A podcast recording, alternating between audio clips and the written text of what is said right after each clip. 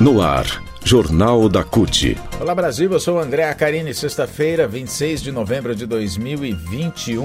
Nessa edição do Jornal da CUT você confere os seguintes assuntos. Trabalhadores de empresas aéreas iniciam greve na próxima segunda-feira.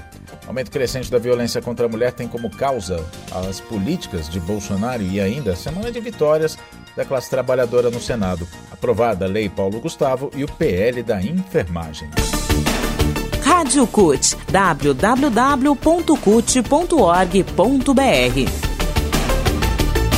Ontem, 25 de novembro, Dia Internacional da Não Violência contra a Mulher, foi um dia também de uma reflexão fundamental, a de que, em pleno século XXI, quando a humanidade já deveria apresentar sinais de evolução nas relações sociais, o que se vê é justamente o contrário. E os números mostram isso. Nessa data, que faz parte do calendário 21 Dias de Ativismo contra a Violência contra a Mulher, a denúncia de violência recai sobre o governo de Jair Bolsonaro, cuja conduta estimula justamente o aumento da violência. Um relatório feito pelo Datafolha para o Fórum Brasileiro de Segurança Pública apontou que em 2021 uma em cada quatro mulheres com mais de 16 anos sofreu algum tipo de violência doméstica no país. Mostra também que durante todo o ano passado, ano de 2020, 1.350 mulheres foram vítimas de feminicídio, um número 0,7% maior do que no ano anterior. O número de chamadas por violência doméstica para o 190, Polícia Militar, subiu 16,3%, chegou a 600, quase 695 mil casos, né, mil chamadas no ano passado. O relatório do Fórum Brasileiro de Segurança revela ainda que somente este ano 17 milhões de mulheres sofreram agressões. Quase 49% dos casos aconteceram no ambiente doméstico. Somente no primeiro ano do governo Bolsonaro, lá em 2019, os casos já tinham aumentado 27%.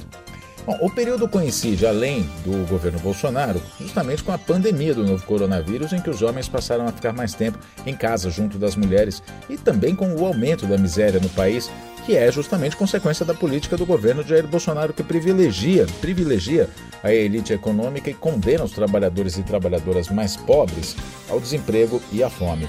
É, nós vamos ouvir a Junéia Batista, secretária da Mulher Trabalhadora da CUT, para falar sobre esse período, período é, em que os 21 dias de ativismo é, estão sendo realizados, essa campanha, né, que é uma campanha da ONU, né, nesse contexto de, de, miséria. Vamos ver, Junéia. Então. Estamos mais em um ano dos 21 dias de ativismo, que começa no 20 de novembro, o dia da consciência negra, passando pelo 25 de novembro, que é o Dia Mundial da Não Violência contra as Mulheres, chegando até o dia 10 de dezembro, que é o Dia Mundial dos Direitos Humanos.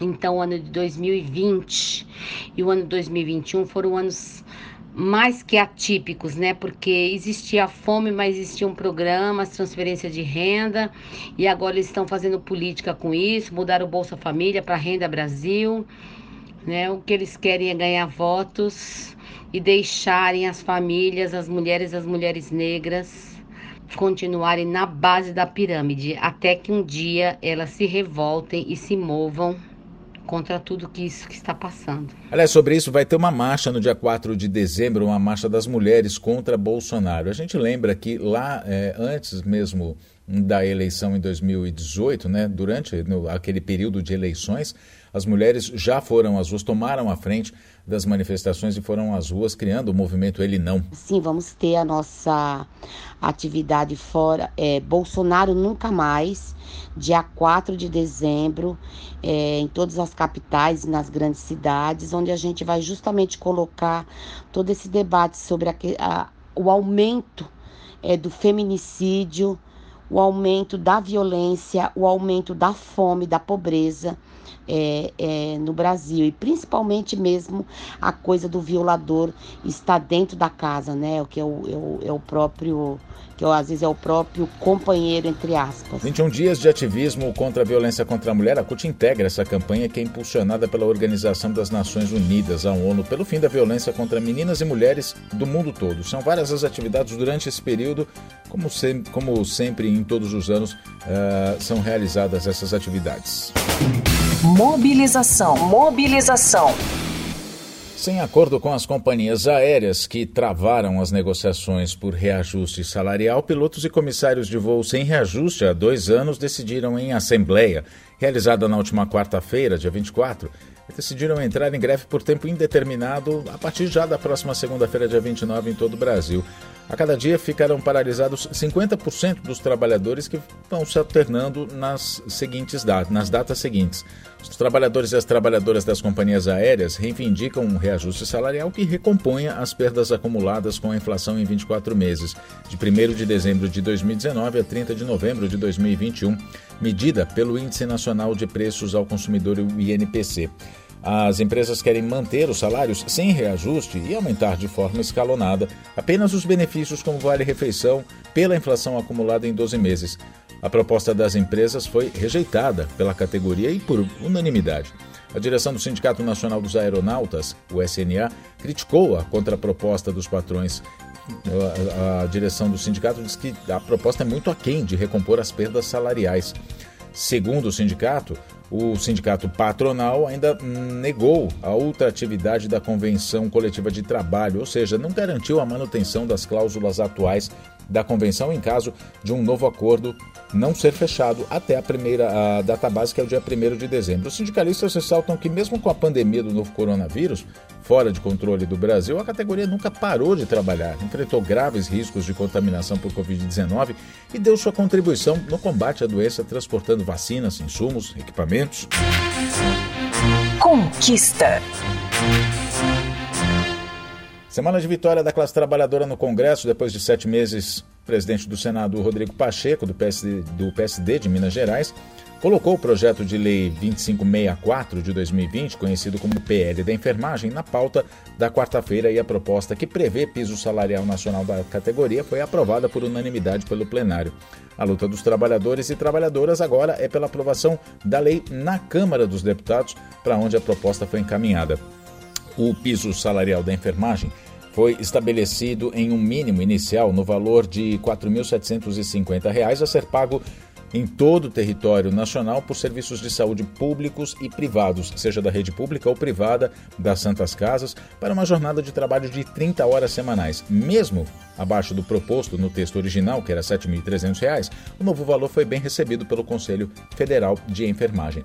Já no caso da remuneração mínima dos demais profissionais, o projeto fixa a seguinte gradação: 70% do piso nacional dos enfermeiros para os técnicos de enfermagem, o que equivale a R$ 3.325, e 50% do piso nacional para os auxiliares de enfermagem e as parteiras, o que equivale a R$ 2.375. O texto estabelece que a correção anual vai ser feita pelo INPC. O plenário do Senado aprovou também na quarta-feira, por 68 votos a 5, o projeto de lei complementar 73 deste ano de 2021, que cria a Lei Paulo Gustavo. De autoria do senador Paulo Rocha, do PT do Pará, a proposta prevê apoio financeiro de 3 bilhões e 800 milhões de reais ao setor cultural e artístico, com verba uh, verbas da União que vão ser repassadas a estados e municípios. O nome do projeto é uma homenagem ao ator e comediante morto em 4 de maio, vítima da Covid-19. O texto ainda vai ser analisado pela Câmara. Também foi sancionada essa semana a lei aprovada no Congresso Nacional que prevê um auxílio mensal para as famílias de baixa renda comprarem botijões de gás de 13 quilos, mas ainda não tem data para começar a pagar. O início dos pagamentos depende da liberação de recursos do orçamento da União e da regulamentação da lei. O autor do projeto de lei chamado Gás dos Brasileiros é o deputado Carlos Zaratini, do PT de São Paulo que apresentou o projeto preocupado com a situação das famílias que, desde 2017, um ano depois do golpe, quando a Petrobras adotou a política de paridade de importação, já não podiam comprar o gás de cozinha por causa dos preços altos demais. Muitas famílias sofreram acidentes, inclusive por cozinhar com lenha e álcool, já que era a única alternativa ao gás de cozinha, né? O texto da lei estabelece que as famílias beneficiadas vão receber um valor correspondente a no mínimo 50% do preço médio nacional do botijão de 13 quilos, que segundo a ANP atualmente é de R$ 102,52. O Jornal da CUT fica por aqui. Muito obrigado pela sua companhia. Nós nos falamos na próxima edição. Até lá!